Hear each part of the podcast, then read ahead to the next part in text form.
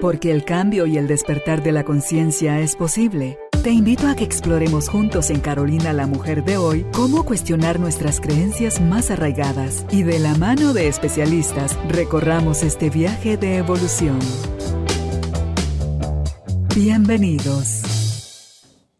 Tribu de Almas Conscientes, bienvenidos nuevamente al estudio de Carolina la Mujer de hoy. Hoy tenemos como invitado al terapeuta en Oichi Master Ludwig Lam para hablar con nosotros sobre el tema el ayudante silencioso de la enfermedad.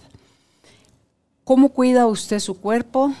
¿Lo está haciendo desde el amor? ¿Lo está haciendo desde el miedo? ¿Qué hace usted en los procesos de enfermedad? ¿Está consciente de todo lo que está haciendo que lleva su cuerpo a enfermarse? ¿Qué microorganismos, qué organismos, todo lo que habita en nosotros, qué está sumando a que nosotros mismos estemos generando la enfermedad? Bueno, pues con esa misma fuerza, con ese mismo poder, podemos nosotros restaurar el cuerpo que él ya está dotado per se a sanarse a sí mismo y nosotros podemos colaborar también en ese proceso. Así que conversemos con nuestro invitado. Gracias por estar en esta reunión, en esta conversación. Y bienvenidos, bienvenidas. Ludwig, me da gusto saludarte nuevamente. Bienvenido al, estudio, al programa. Hola Carolina, un gusto nuevamente estar acá en tu casa. Eh, contentos como siempre, empezando una nueva temporada. Felicitaciones por este camino que, llevas, que no es fácil, ¿verdad? Porque siempre imagínate el estar ahí en contacto con tantas personas y llevarle tanta información a las personas que, que todos lo necesitamos al final, ¿verdad? Aprender un poquito más para ser mejores cada día. Así es. Y mira que eh, en esta época de la pandemia que hay tanto miedo a enfermarse, no solo de COVID, sino de cualquier otra cosa. Y sí recuerdo el año cuando empezó la pandemia, la gente descuidó su salud en general, dejó de ir que si el cardiólogo, que si este tipo de, mm, consulta médica por miedo a, contagiarse. Entonces me llama la atención el nombre del ayudante silencioso de la enfermedad, o sea, la enfermedad y sus secuaces. Sí, pues mira, eh, este ayudante silencioso pues lo vamos a ir descubriendo conforme vayamos entrando en el tema. Pero principalmente eh, eh, habíamos platicado un poquito en, los episodios anteriores sobre el tema de la enfermedad, entendiendo que esta pues es una alerta del cuerpo a que te está diciendo que hay algo que está mal. Eso pues creo que ya, ya lo entendemos bastante. Ahora, eh, lo que yo quiero llegar es a un punto donde cada uno haga conciencia, haga consciente también la parte de por qué enfermamos o, por qué nos mantenemos enfermos. Porque, bueno, si te da un catarro, pues puede ser ¿no? porque te resfriaste o porque estuviste en contacto con alguien que tal vez tenía ahí un poco de catarro, pues se te pegaron ahí esos bichos y, y generas una enfermedad. Pero ¿cómo va a estar tu cuerpo preparado para poder contrarrestarla? ¿Y cuánto tiempo te va a llevar llegar otra vez a estabilidad? ¿Verdad? Porque vamos a ver, por ejemplo, muchos casos donde vas a, ver a personas que están enfermando, por ejemplo, eh, de resfriados o de catarros muy, muy, repentinos. O sea, en cualquier momento se, enferman, se curan, pasan 15 días, 20 días y nuevamente empiezan con otro proceso infeccioso, ya sea infecciones urinarias, por ejemplo, que a veces es bien común en mujeres que te visiten a cada dos meses o a veces a cada mes porque tienen una infección urinaria. Entonces, es ahí donde también nosotros tenemos que dar, como que poner pausa y preguntarnos qué está pasando, porque no puedes vivir, o sea, toda la vida dependiendo de un fármaco para tú estar bien. Tenemos que hacer cambios profundos, pero sobre todo ir entendiendo qué es lo que yo estoy haciendo mal o qué no me quiero dar cuenta que estoy haciendo mal y que esté provocando ese, ese desbalance en las funciones de nuestro cuerpo. Porque al final eh, eh, la enfermedad va a abarcar muchos aspectos, por ejemplo, o muchos sistemas, desde tu sistema linfático, tu sistema endocrino, circulatorio, respiratorio, digestivo sobre todo. Y muchas veces nos acostumbramos a esos malestares, ¿verdad? al reflujo, ah, siempre, si yo como esto, pues siempre me va a dar. Y si no, pues me tomo la píldora que me lo va a quitar. Eh, es que tengo cualquier cosa que como me da diarrea, pero ya llevo años de la misma manera. Conozco a alguien así. Y entonces, en este caso, va a entrar un punto de degeneración de tu cuerpo que va a crear una enfermedad, una enfermedad degenerativa. Y ya cuando estamos ahí, es donde vienen todos esos problemas, tanto económicos, físicos, desgastes que se va a dar incluso en la misma familia por estar ahí conviviendo con una persona que va a tener o presenta una enfermedad degenerativa, porque no es nada agradable, ¿verdad? Todo lo que nos conlleva tener a una persona así enferma. Entonces hay que ir haciendo más conciencia en este sentido. Entonces cuando hablamos del tema de, ese ayudante silencioso, ese ayudante silencioso eh, incluso lo, eh, sería interesante platicar sobre él. Así que el, padre de la salud, Hipócrates, que lo decía, que tu medicina sea tu alimento y tu alimento sea tu medicina. Imagínate hace cuántos años. Miles. Donde él viene y, te, lo dice. O sea. Ahora la pregunta sería, ¿qué tal te estás alimentando? Pero no solo el alimento que comes tres veces al día, dos veces al día, sino cómo estás alimentando, por ejemplo, tu cuerpo con una alimentación consciente, pues qué bien, pero cómo estás alimentando tu mente, cómo estás alimentando esos pensamientos, los estás alimentando de amor, los estás alimentando, por ejemplo, eh, aparte del amor, pues con ese equilibrio que necesitamos eh, y no siempre poniéndote como víctima, ¿verdad? Eh, cómo estás alimentando, por ejemplo, ese espíritu, porque el espíritu es como el contacto con la madre tierra, el contacto o rodearte de aquellas personas que realmente te llenen de una energía positiva y que no te estén drenando ¿sí? con malos pensamientos.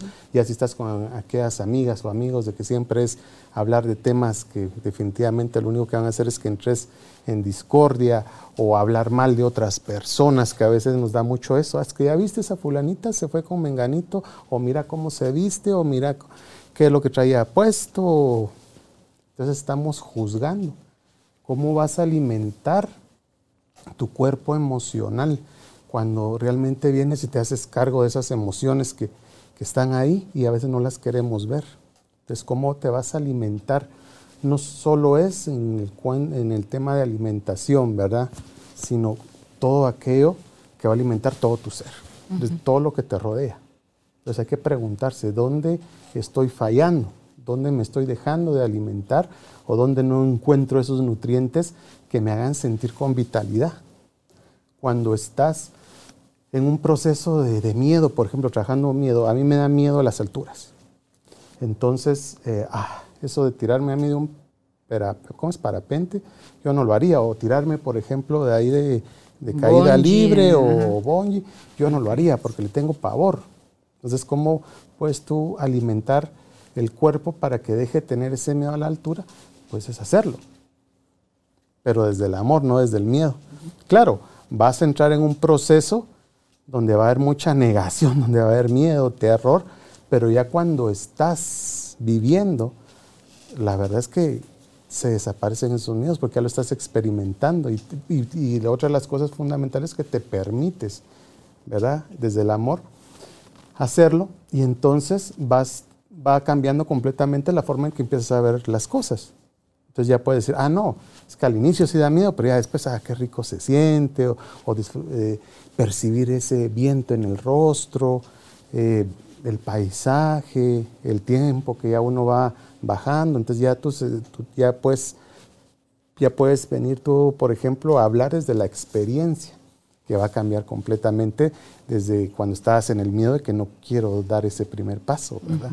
Entonces, de la misma manera, nosotros tenemos que trabajar todas las partes de nuestros cuerpos y alimentándolo para poder ir cambiando mi cuerpo que esté vibrando en, otra energía y haya menos enfermedad. Y es también eh, importante, Carolina, cuando hablamos sobre el alimento del que nosotros vamos a comer, como tal, a ingerir, que últimamente se ha estado muy de moda el tema de la Nutrimédica, que habla sobre aquellos alimentos que te nutren, pero al mismo tiempo tienen un fármaco, ¿verdad? Como por ejemplo el brócoli, que se habla mucho que te tiene muchos beneficios cardiovasculares. Para evitar el cáncer. Y para evitar el cáncer como tal.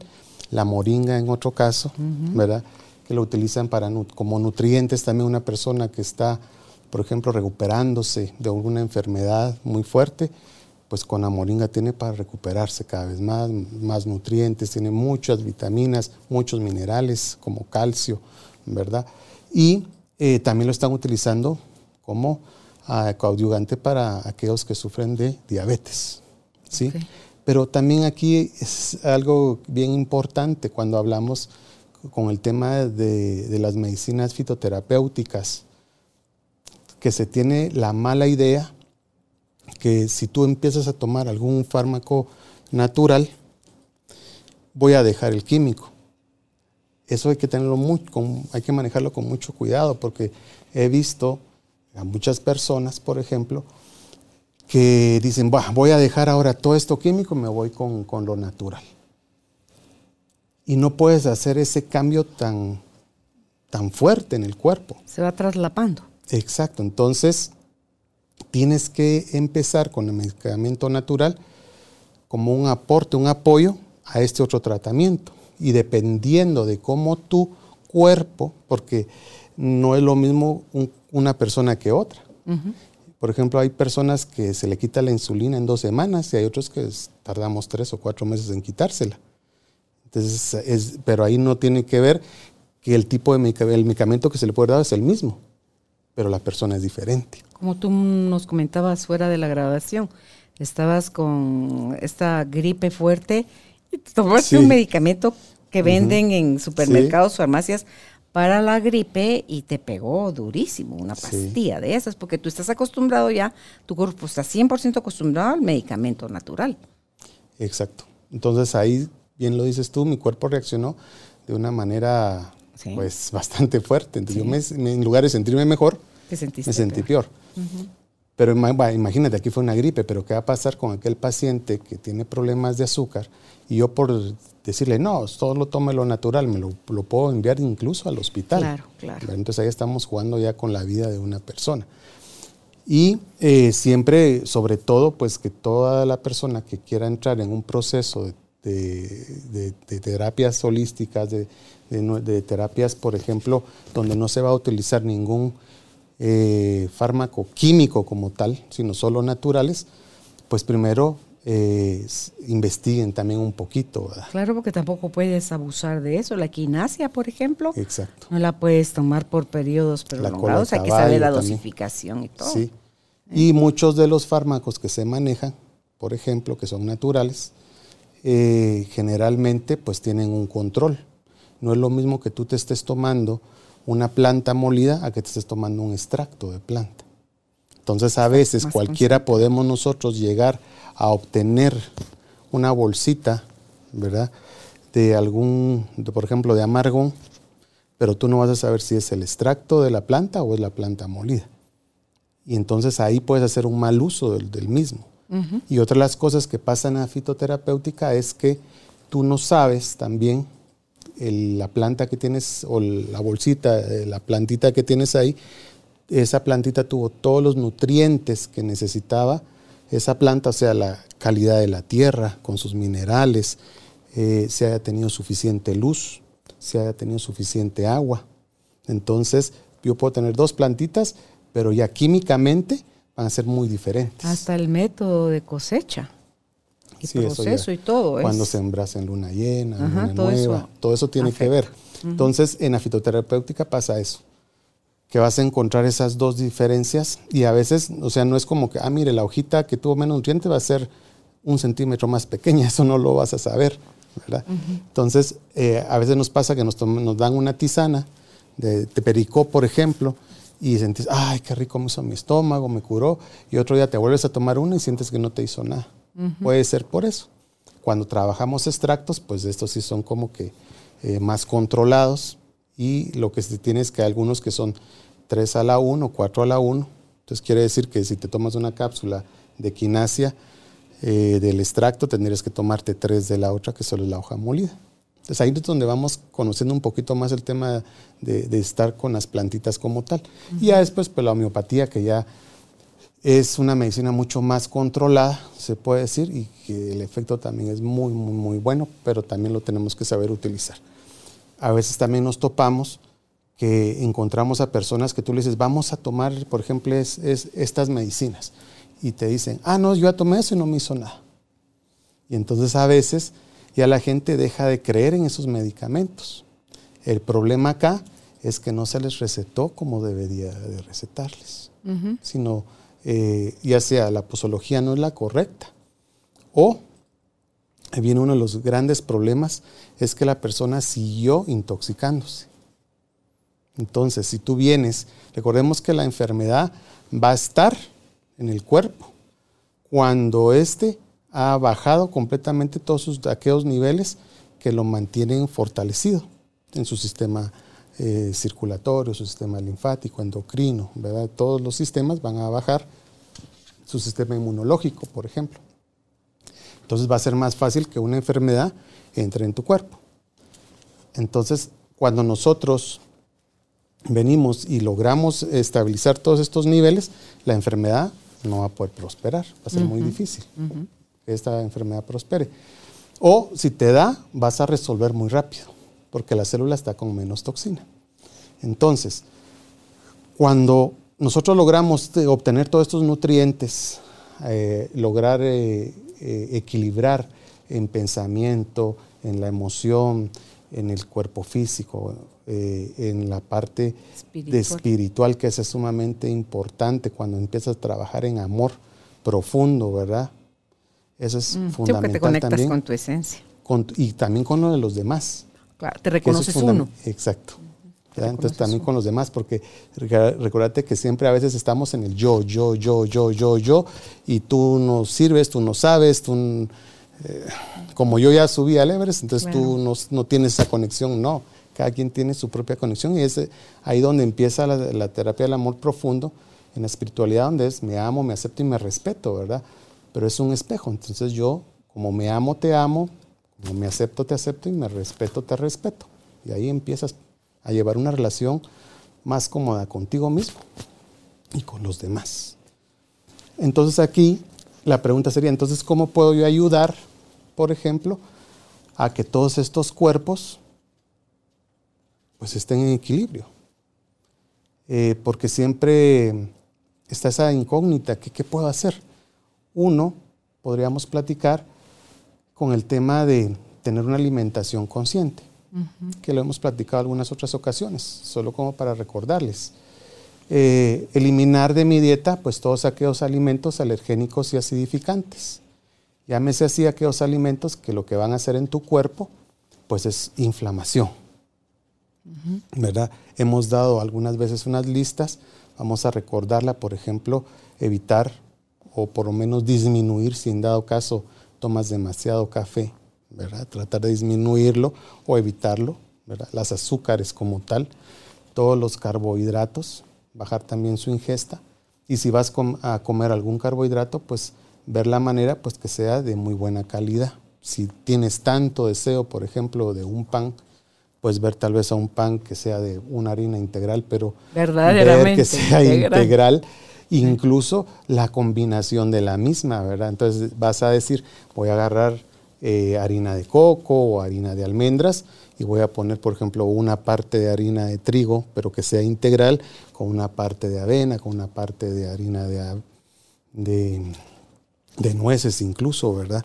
Entonces, allá vas a tener una harina, pues que a tu cuerpo le va a ayudar. y, no, y no va a tener tanta inflamación como que si fuera una harina blanca por ejemplo, el tema de las, de, las carnes. Eh, el problema con muchos alimentos, Carolina, es que tú ya, ya no sabes cómo es que lo producen. Porque tú puedes estar, por ejemplo, comiendo una zanahoria, pero tú no sabes qué cantidad de pesticidas, de herbicidas, qué manipulación tuvo. Entonces, no es que a veces uno venga a hablar mal de, toda, de, toda de todos los alimentos. Es la realidad. Sino que tratar de ir buscando aquellos alimentos o encontrar dónde los compro que me, que me hacen menos daño. ¿Verdad? Porque yo te puedo decir, mira, come, por ejemplo, eh, aguacate, porque es una, tiene mucha proteína y es una de las grasas más saludables vegetales que podemos encontrar. Pero a la hora que tú empiezas a comer aguacate, te empiezas a sentir mal, ahí hay que también saber escuchar al cuerpo. Que a ti no te sentó bien eso. Exacto. ¿Por qué? Porque puede hacer que estés muy inflamado y eso esté causando que tu cuerpo esté rechazando ese alimento. Tal vez más adelante, cuando logres llegar a una desinflamación de tu cuerpo, tu cuerpo lo va a aceptar. Si entonces, no se lo das en exceso nuevamente. también. Porque si no, vuelta a empezar con la inflamación, la acidificación. No, por decirte, eh, mi hija, cuando nosotros empezamos a hacer el aceite de coco, pusimos la fábrica, eh, eh, ay, qué rico el aceite de coco y qué rico el aceite. Y era cuchara tras cuchara, me decía mi hija, tranquila, y cuchara tras cuchara. Llegó un punto donde su cuerpo ya no aceptaba el aceite de coco, ni porque fuera lo mejor de lo mejor. Ella se lo trataba de comer y era ganas de vomitar. Sí. Pero era el exceso, ella se excedió, porque empezó como que si fuera caramelo o no sé qué, hasta llegó al punto donde el cuerpo ya no lo quería. Claro, lo saturó. Entonces ahí hay que tener cuidado. Entonces la alimentación consciente es eso. ¿Qué otros alimentos, por ejemplo? Eh, todas las comidas rápidas, por ejemplo, ¿verdad? Sí. Que tengan mucho... Grasas saturadas. Grasas saturadas. Trigo, lácteos, carnes. Los lácteos, el problema, yo siempre lo explico, no tanto es la lactosa, sino es una proteína de la leche que se llama lactoglobulina. Y esa no se la pueden quitar a la leche.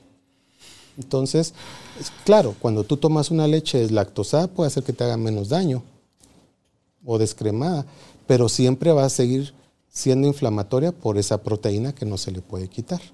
Entonces es como que quitarlo. Yo no sé si solo la leche de vaca tendrá lactoglobulina. Todas las leches. O todas, porque yo, a mí me di cuenta, dame leche de almendra, dame leche de coco, dame leche de arroz. Bueno, bueno, pero es que esas no son leches. bueno, agua de bebida de. Todas me hacen el mismo efecto. Es una intolerancia a eso y debe de ser por esto. No, la lactoglobulina es una proteína que no está presente en, las aguas que les llamamos leches que son de. Pero ponle cuando tú haces tu leche de almendra en casa que es con tú, con tus almendras, y haces todo el, proceso y, la drenas y, y qué rica. Mi estómago también. Tú no tenés idea. Mi estómago no quiere saber nada de lácteos y los amo. Me encantan. Los quesos. Sí, pero sí, pero fíjate que ahí los, todas las que son vegetales no te tendría que dar problema. Sería de ver qué hay ahí, tal vez más. Todo el día la parte emocional, emocional. Sí. Sí porque ya lácteo como tal tiene que venir de un mamífero. Sí, porque todo lo que es lácteo es mamá. y, lo que pasa también hay que entender, Carolina, la leche, la estructura, o sea, como somos, o sea, a nosotros nos puede entrar aquí un vaso de leche de elefante y no lo podemos tomar. Lo más seguro es que nos va a dar una diarrea de la gran diabla. ¿Por, ¿Por qué? Por la cantidad, o sea, por su composición. O sea, imagínate, un ratoncito no produce la cantidad de leche, en primer lugar, que produce un elefante. Y la cantidad de minerales, calcio, grasas que tiene el elefante es mucho mayor a un, ratón. Entonces, la leche de la vaca realmente es para los terneros. Para los terneros, no es para el humano. solo con eso creo que no se necesita mayor estudio. ¿sí?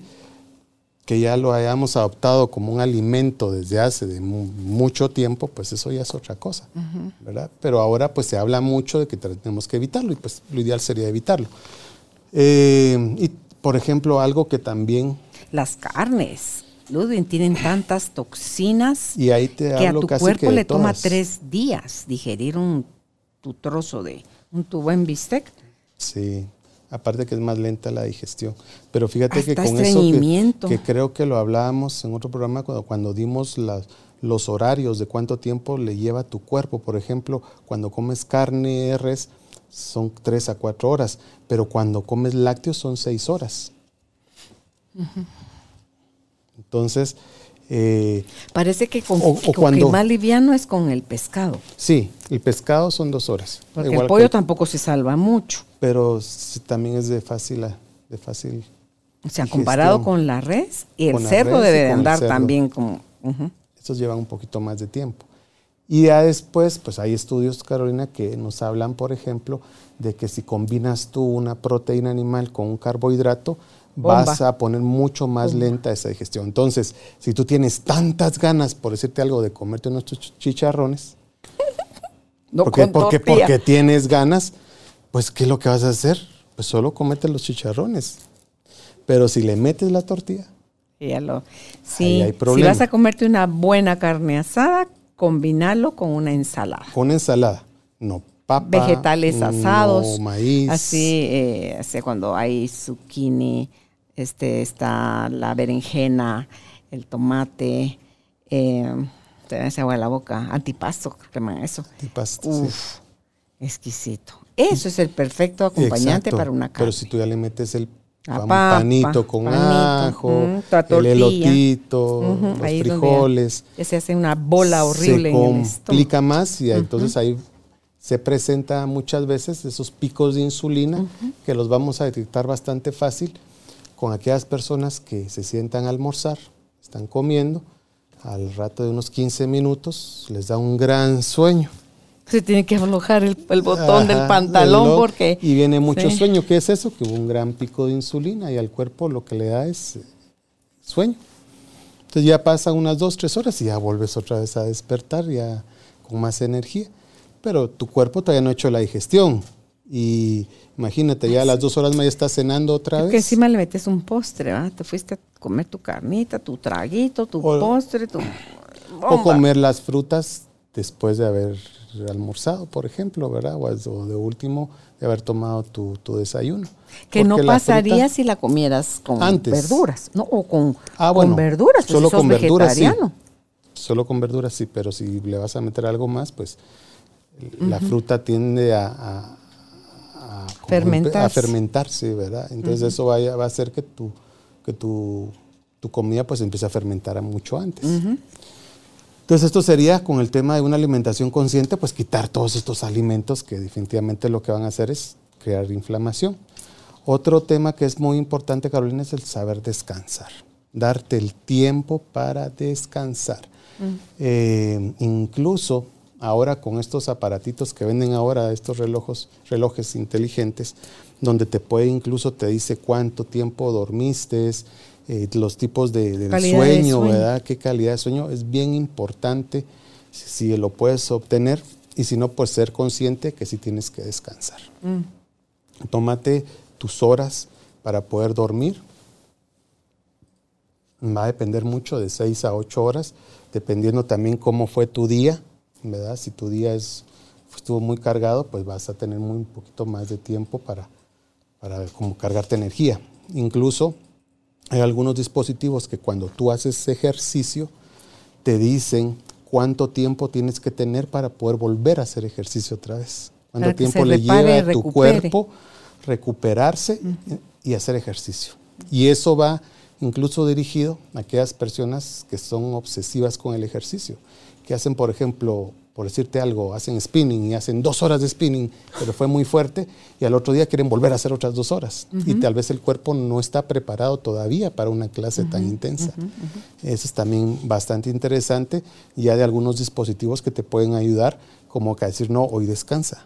O si quieres hacer algo, pues sal a caminar un poquito y ya en, en 10 horas más o en 12 horas más tu cuerpo ya va a estar recuperado y vas a poder hacer ejercicio. Incluso cuando se hacen pesas, para que tu músculo se desarrolle, necesita del reposo. ¿Quieres sacar gato, músculo aquí?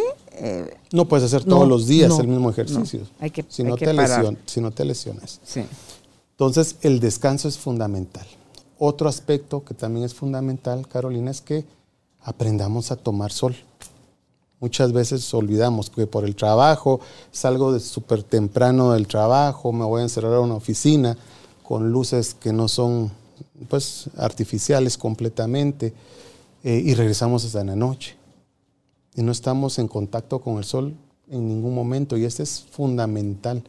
no solo por la absorción de minerales y vitaminas, sino la vitalidad que te da incluso para la depresión es excelente. Yo tenía precisamente a un mi paciente hace poco eh, que fue diagnosticado COVID, pero él no tenía mayores problemas realmente. Pero él vino y se fue a encerrar en un cuarto. Y no salía para nada. Le van ahí su comida, solo salía para el baño y después se volvía a encerrar. Y se empezó a, deprimir, se sentía mal, sentía que se iba a morir, pero no tenía mayores problemas su y mente síntomas. Le su mente. la mala pasada. ¿Qué fue lo que hicimos? Pues sacarlo. Le dije, mira, todos los días te vas al jardín y si tanto es la cosa, sal a caminar. Me dices que qué problema si puedo contagiar a alguien.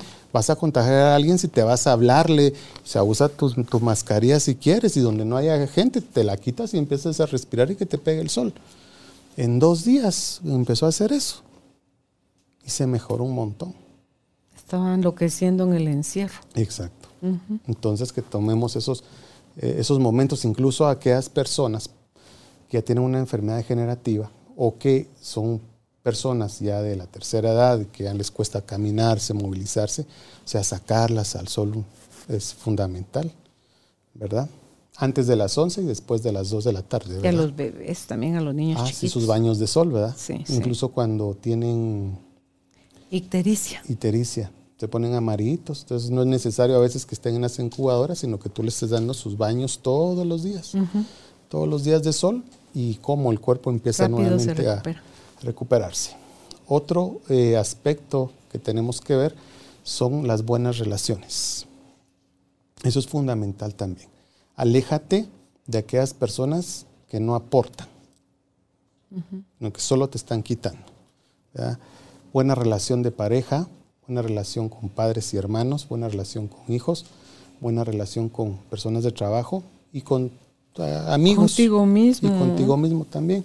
Entonces esa buena relación que tú puedes llegar a tener con todas las personas que te rodean es fundamental. Si tú estás en un sitio donde la energía de las personas que trabajan contigo son muy fuertes, son muy densas o siempre eh, se están dañando a sí mismos o a los demás, tú vas a rodearte de esa energía y te va a enfermar. Uh -huh. Entonces, buenas relaciones es fundamental. Otro aspecto que tenemos que chequear mucho, Carolina, es el tema de tomar agua. A veces que no tengo tiempo, que, que no, no, me gusta, gusta que no tiene sabor, uh -huh. que no me pasa ni al tiempo ni fría, solo caliente o solo me pasa fría. Eh, es que por mi trabajo no puedo tomar agua porque tengo que estar yendo al baño a cada ratitos, ¿verdad? Es fundamental que este, ahí sí que esté líquido vital para el cuerpo, ya que nosotros somos un, una gran cantidad de agua, entonces tenemos que eh, ingerirla. ¿Cómo saber tu peso en kilogramos? Divídelo en 7. Así de fácil. Y te sale la cantidad de vasos. De 250 miligramos, eso sí. Porque si te vas a tomar un vasito de 100 miligramos, no, no va a ser... Un tequilero. un, tequilero un, tequilero, de dos onzas, no. Un tequilero de dos sí. onzas, me dijo que eran 13 al día, 3 tequileros. No, entonces si tu peso en kilogramos es fácil, lo divides dentro de 7, va a ser igual a los vasos de 250 miligramos que tienes que tomar. Mililitros. Entonces, eh, ¿qué va a pasar? Al inicio puede hacer que tú mires que te va a salir, por ejemplo, es que me tengo que tomar 4 litros de agua, eso es demasiado. Pues es lo que tienes que tomar. Pero lo que te vas a dar cuenta es que conforme vayas perdiendo peso, la ingesta de líquido también va a ir Yo no bajando. me debo pasar de 2 litros, dos litros y medio así mucho. Si yo tomo tres, me hincho. Me es contraproducente. Sí.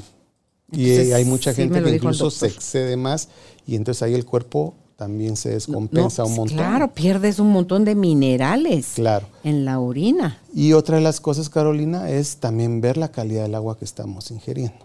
Sí. Eso es fundamental. Porque a veces estamos tomando, por ejemplo, tuve un paciente que alguien le dijo que tomar agua desmineralizada lo mejor del mundo.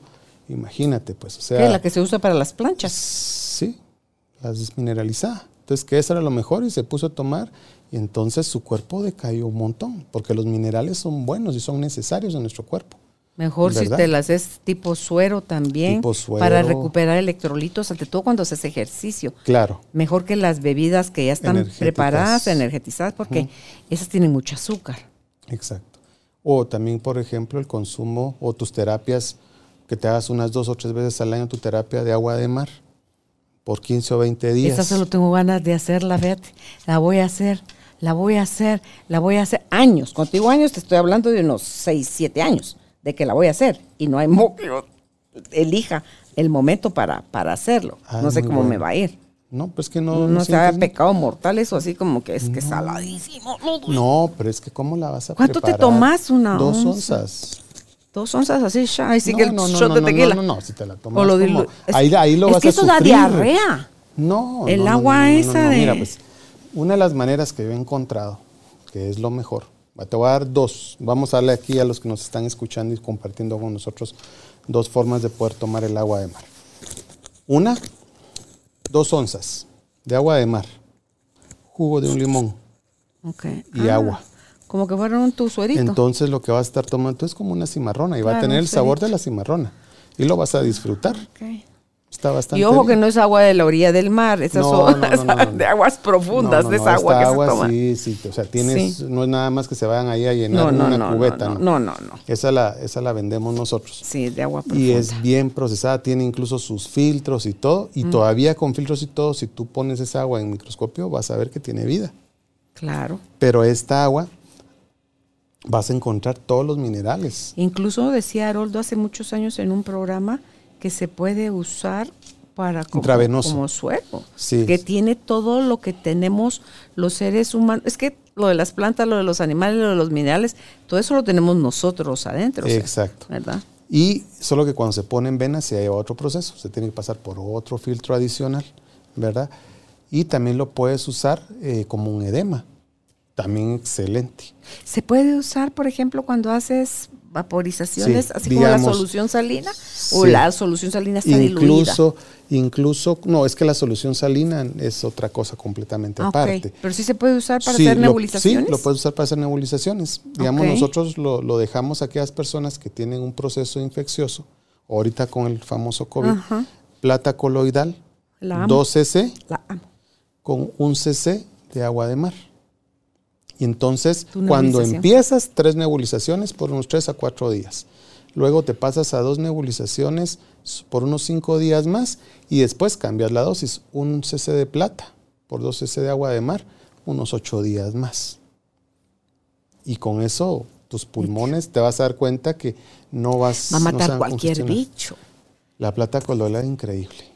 Incluso lo puedes usar para prevenir el. Así lo usamos nosotros cuando atendimos a Elsa y no nos dio COVID.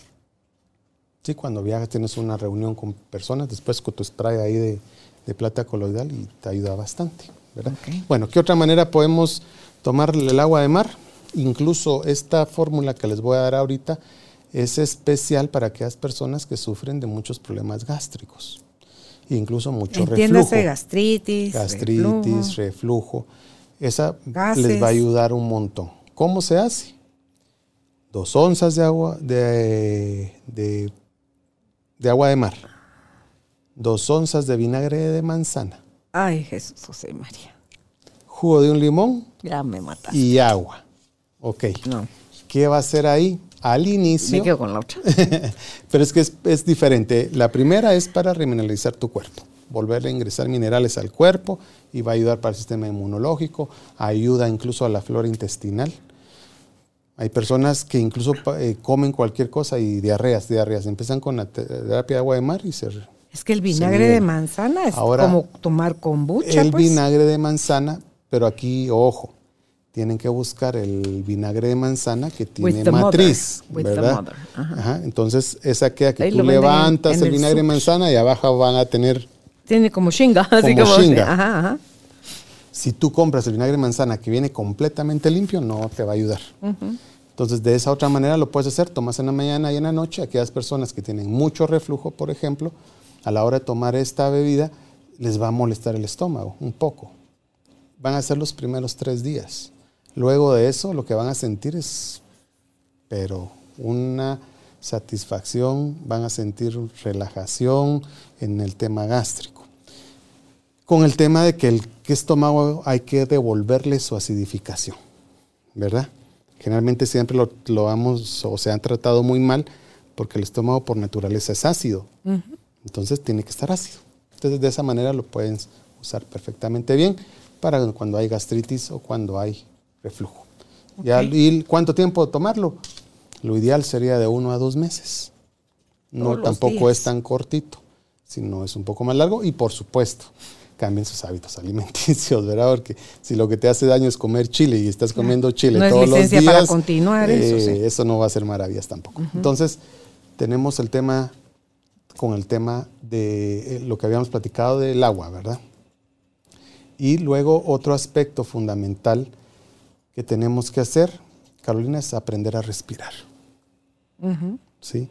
Muchas veces no, no, respiramos. El no saber respirar, eh, la falta de oxigenación a tu cuerpo, las células necesitan oxígeno. Tú necesitas oxígeno para poder vivir.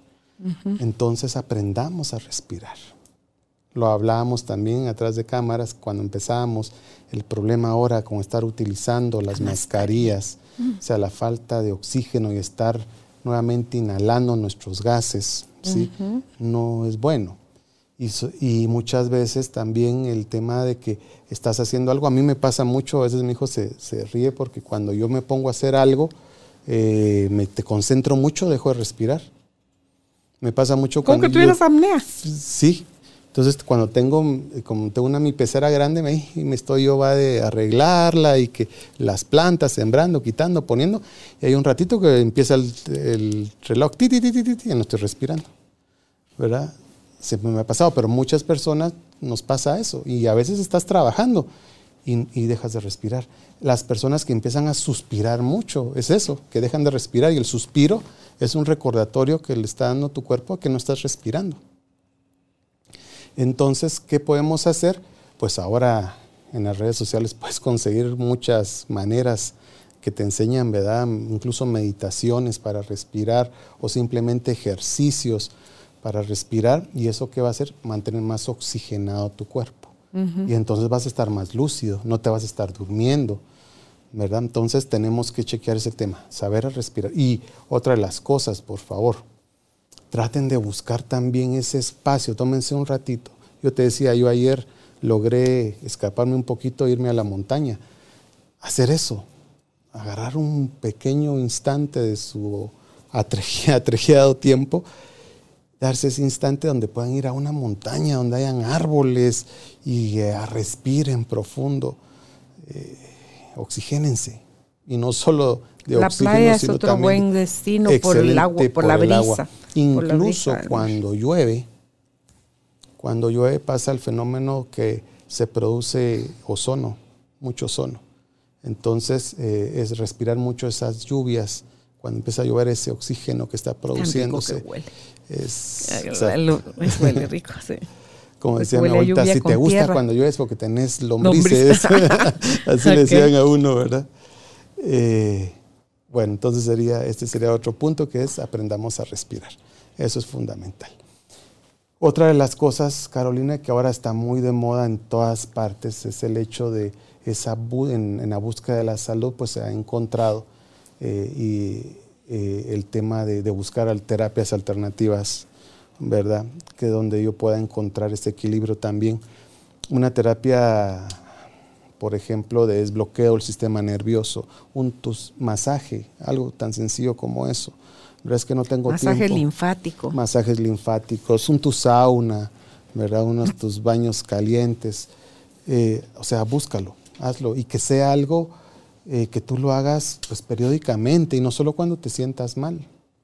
Pon en tu calendario dos fines de semana o dos eh, días del mes me los voy a tomar y me voy a, mi masaje, me voy a a mi desbloqueo, voy a ir a una quiropraxia, voy a ir a...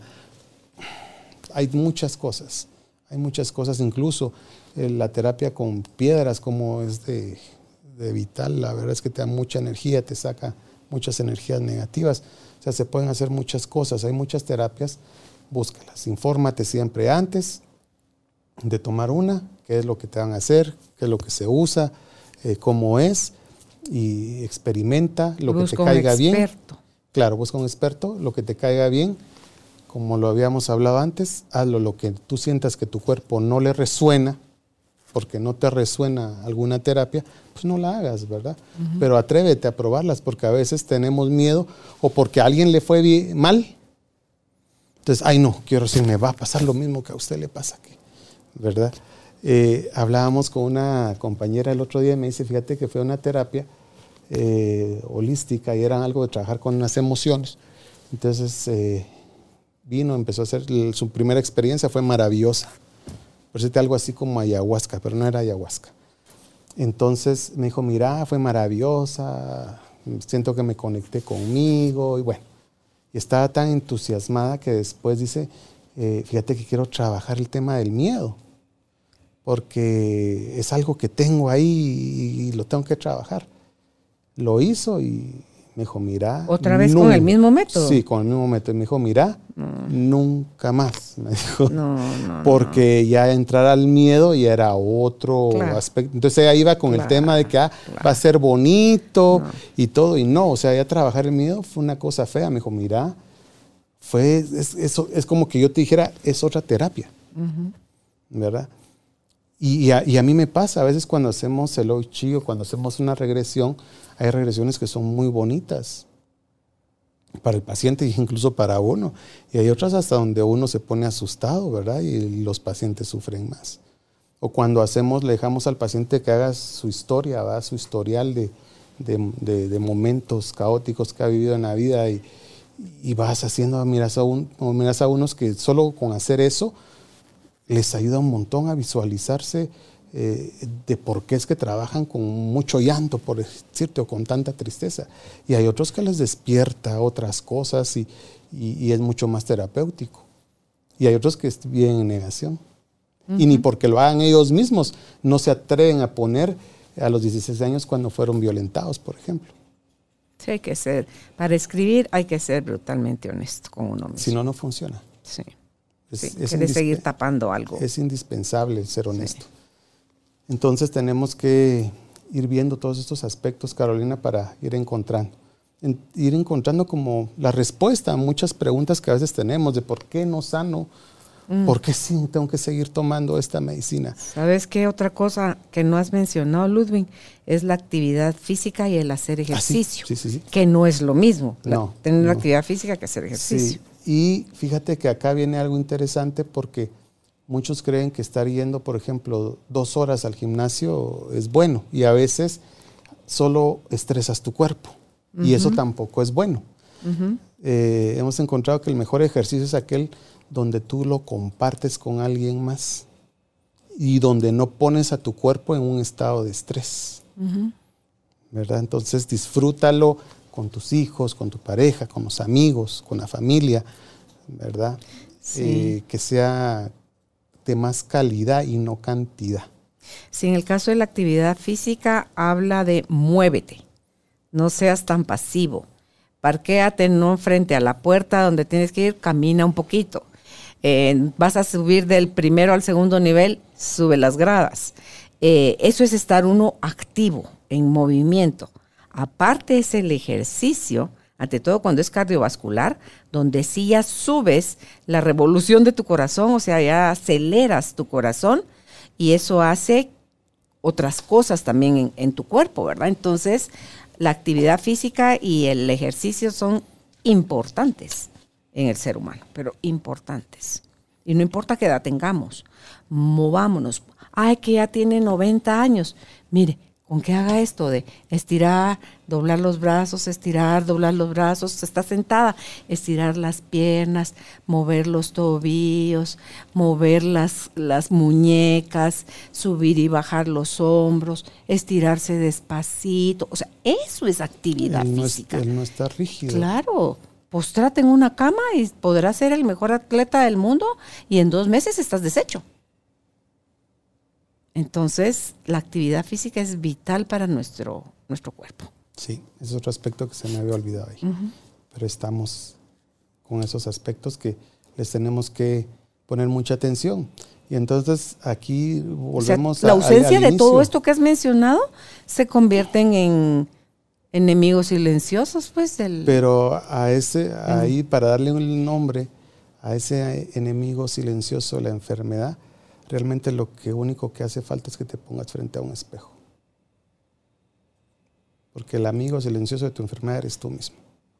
Porque al final, muchas veces es una decisión el no quererme alimentar bien el no querer aprender a respirar, el no querer tener buenas relaciones, el no hacer ejercicio, el pues todo lo que platicamos. Entonces ese amigo silencioso.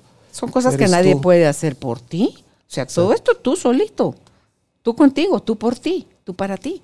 Exacto. O te ayudas o te, te atacas, ¿verdad? Pero es que me gusta, es que, es que, si nos, si nos gana el placer y la pereza, todo esto.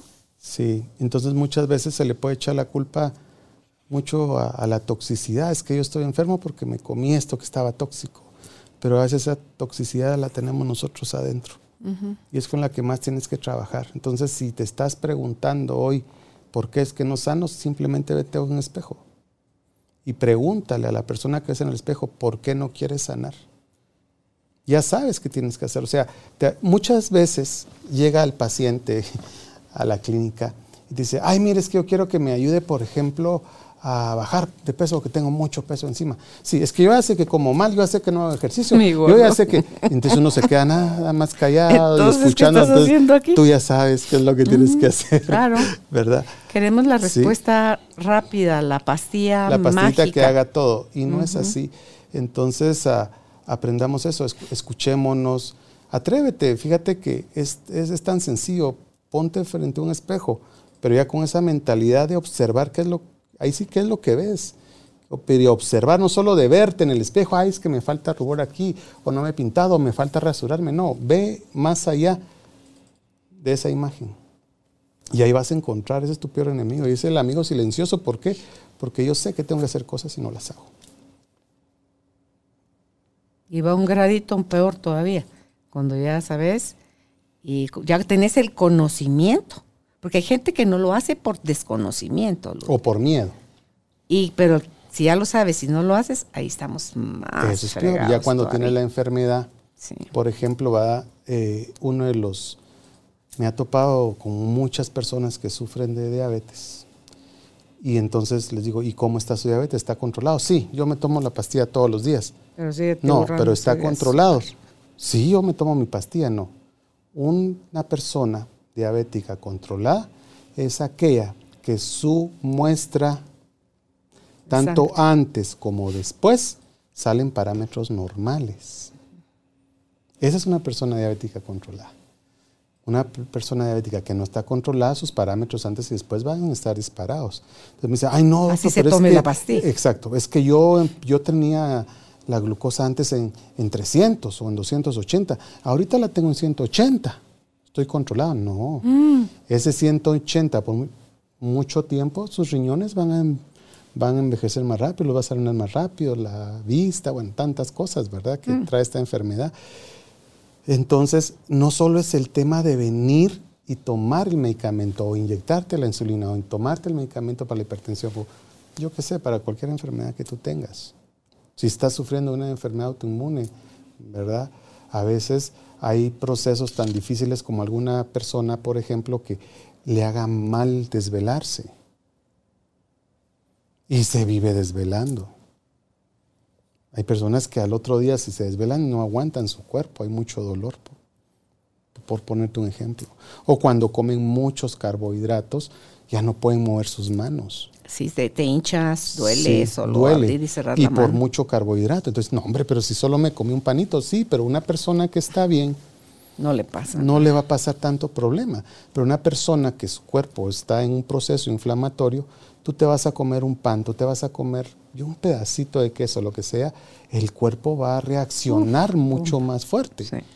¿Verdad? Entonces las personas saben y sin embargo lo siguen haciendo. Entonces ahí es ya un tema de seguir estando enfermo porque yo así lo quiero. Es seguirme saliendo con mi gusto y mi gana. Sí, entonces hay que hacerlo, hay que hacerlo más consciente y sobre todo algo que nosotros fomentamos mucho eh, y que siempre lo hablamos, traten de desintoxicarse por lo menos dos veces al año, que es fundamental. A mí me escuchan mucho hablar de desintoxicación, pero es una de las maneras donde yo he visto a todas las personas que van con nosotros con una recuperación increíble. A veces la desintoxicación, muchas personas creen, ah, no, es que yo ya tomé jugos verdes por una semana. Eso no es desintoxicarse. O sea, desintoxicarse tiene que haber un plan. Y ese plan te tiene que llevar a un punto donde tu cuerpo logre drenar toda la toxina y sobre todo la inflamación que produce esa toxina. Entonces son procesos donde se cambian los hábitos alimenticios, donde damos algunos drenadores que van a, fomentar que tu cuerpo ah, saquen toda esta toxicidad. Sí, esos drenadores son para el estómago, los riñones, el hígado, el, colon. y el colon.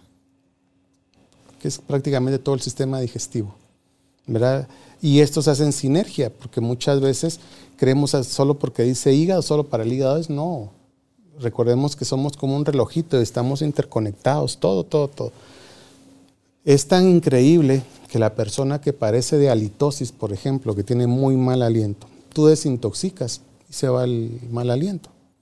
Eso ya es cuando el aliento llega incluso, la toxicidad llega al pulmón. O al hígado. ¿Verdad? Entonces ya ahí uno habla y pues, imagínate toda la toxina que tenemos ahí. Pone la gente que tiene ese sabor de centavo en la boca, ese es el hígado. amargo, hígado, muy seca la boca. Uy, tantas, imagínate cuántas cosas, ¿verdad? Que, van pasando. Y es bien interesante porque cuando desintoxicas, muchas veces se van un montón de padecimientos. Entonces no damos medicinas específicas, sino lo que dimos ahí fue promover que tu propio cuerpo drene todo lo que está acumulando y que le hace daño que tiene la capacidad el cuerpo Entonces, de hacerlo. Se le aconseja que por lo menos dos veces al año lo hagas. Yo aconsejo que lo hagan siempre en enero y en junio, más que todo por la forma de vida del guatemalteco. Lo ideal y lo que se promueve, por ejemplo, en medicina ayurvédica, es que tú te desintoxiques, por ejemplo, en cada cambio de estación. Incluso se dice, desintoxícate no solo en cada cambio de estación, sino con los alimentos que te da la madre tierra en esos cambios de estación. Claro. ¿Verdad? Entonces, por ejemplo, acá en el tiempo que te da el melocotón, que es tipo septiembre, te diría, ok, cena solo melocotón, tiene un montón de fibra. Sí, ahí te van a decir, sí, pero es que tiene mucho azúcar. No, olvida, aquí no estamos viendo peso, estamos viendo alimentos que te pueden ayudar por un corto tiempo que le estés en la ingesta del mismo y te va, te va a ayudar a algo. Podríamos agregar acá también, Ludwig, entre las cosas hacer el desparasitarse. Que me acuerdo cuando yo era niña, mi mamá, nosotros ocho, nos desparasitaba dos veces al año. En mayo, cuando empezaba, el tiempo de lluvia, y en octubre, cuando paraba, porque antes sí se marcaba muy bien el tiempo de lluvia. Ahora te llueve en cualquier momento del año. ¿Vale la pena? Fíjate que sí. Ahora con el tema de la desparasitación, por ejemplo, en mi experiencia, he visto que tenemos algunos medicamentos eh, o eh, con unas, algunas composiciones herbolarias que nos ayudan a, sacar todos los bichos, pero tiene que ser una persona que realmente lo haga conciencia, porque los procesos son un poquito largos en fitoterapeuta, o sea, no es tan corto como que te tomes algún químico. que a veces hay uno que te lo tomas tres días y ya estuvo, ¿verdad? Ese es excelente. Entonces yo ahí a veces yo sí me voy un poquito por el químico. A lo lento. ah, por lo químico. Sí, porque en el natural el problema es que lo tienes que tomar tres veces al día. Y las gotitas, tantas gotitas, que algún día, ay, se me olvidó y lo dejé en la casa. Y con que tú no lo hagas como debe ser, los resultados no son los que uno necesita. Entonces, eh, sí tiene que ser una persona que sea muy metódica para poderlo hacer. Que si hay, por ejemplo, la jacaranda se usa mucho para los bichos. El, problema de la jacaranda de Guatemala es que está tóxica, ¿verdad? O sea, la planta como tal tiene mucha toxina y esa no la puedes utilizar ya haciendo un fármaco. Porque hasta eso se tiene que medir cuando vas a hacer un, tus pastillas, por decirte algo, o tus tisanas, que la planta tampoco tenga tanta toxina, porque si no... ¿Y qué la tiene tan intoxicada? Pues fíjate que acá, según un laboratorio que hizo una investigación, tenía una especie como de gorgojo, algo así, y aparte mucha toxina de humo de carros y de muchos metales pesados. Entonces sí, no, no, no la permiten utilizar. Porque ahorita, ¿cómo es que se llama esto? Que es veneno, que lo tiene el agua pura. Em, ay, Dios mío. Dame, dame la, dame la, ¿Cuál, cuál será? La memoria, señor. Cianuro. Tiene cianuro. El agua que tomamos acá en Guatemala tiene cianuro. Entonces, es donde dice la gente, bueno, entonces, ¿qué hago? ¿La tomo? No, no la tomo. O sea, ¿qué, como? Ah, que tiene mercurio. O sea, los metales pesados. Cuando te haces este examen en, el cabello, ah, que te toman de tres partes diferentes, muestras de cabello no teñido. Yo cuando, porque me tiño mi cabello, cuando me hicieron tuve que dejarlo crecer un poco y cortaban los mechoncitos para que tomaban la muestra de la raíz que no estaba con tinte. Entonces, y, es cierta cantidad de, peso en, cabello el que se manda a Estados Unidos al laboratorio y ahí es donde te ven eh, cómo estás en, en, relación a, metales pesados. Y eso hay que, para eso son los sueros quelantes. Los sueros de quelación. o los alimentos que tienen, que son quelantes por naturaleza, como el brócoli y el kelp. Todas las algas también son quelantes. Te ayudan mucho. Y la, ventaja de la alga es que el alga ahí se absorbe los, incluso cuando te pones un suero de quelación, lo ideal es que tú tomes un alga para que todos los metales pesados se peguen al alga y eso salga. Mira, ¿la espirulina es alga? Sí. ¿Qué es? ¿Es, alga? Sí, es alga. La espirulina también es un alga. Y fíjate, con el agua pasa algo bien interesante. Ah, eh, generalmente por el, agua de la calidad que tienes que echarle a tus acuarios cuando son plantados, eh, no, tienen que tener tan, no, tienen, no tienen que tener tanta carga de minerales. Entonces el agua de lluvia es lo ideal, porque esa generalmente cuando tú le mides la cantidad de minerales viene alrededor de, de 7%. Un agua de grifo, dependiendo de la zona donde vivas, ¿verdad? Porque van a haber aguas más ácidas y otras más duras.